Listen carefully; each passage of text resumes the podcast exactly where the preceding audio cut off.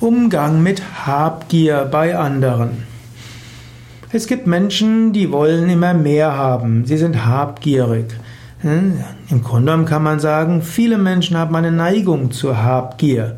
Das ist sogar irgendein hirnchemisches, chemischer Prozess. Man bekommt etwas und das Belohnungssystem im Hirn wird aktiv und dann will man den nächsten Kick und dann wird's nochmal gut.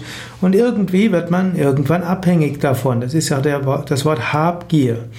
Menschen zum Beispiel an der Börse spekulieren, die ein paar Mal Erfolg hatten, die werden wie Junkies. Ihr Hirn will ständig den neuen Kick haben. Und ähnlich wie wenn man die Dosis von Rauschgiften oder Alkohol immer erhöht und dann immer öfters in die Katerstimmung kommt, wird das gleiche auch passieren bei Habgier.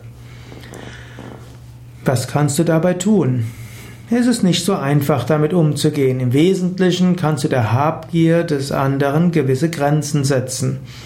In einer hm, Gesellschaft wäre es gut, wenn man die Habgier der Menschen begrenzt.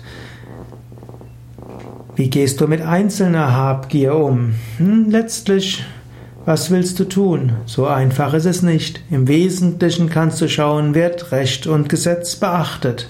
Und du kannst auch den anderen darum bitten, zu teilen.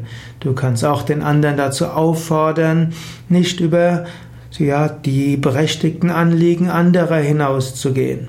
Manchmal helfen solche Appelle, manchmal auch nicht. Aber es gilt auch, Habgier ist eine Gier, die oft dazu da ist, ein Loch zu füllen. Wenn du einem anderen Liebe schenkst, Mitgefühl schenkst, Einfühlungsvermögen schenkst, dann wird er vielleicht über seine Habgier hinauswachsen können.